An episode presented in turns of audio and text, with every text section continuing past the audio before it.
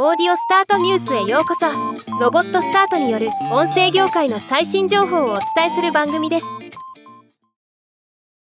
日本 IBM がポッドキャスト番組成長をかけた7つの決断の配信を開始しました。今日はこのニュースを紹介します。IBM が何千ものクライアントとの対話に基づき提言したグローバルレポートセブン別ツの日本語版レポート成長をかけた7つの決断を深掘りした番組で生成 AI サステナビリティ DX などに関する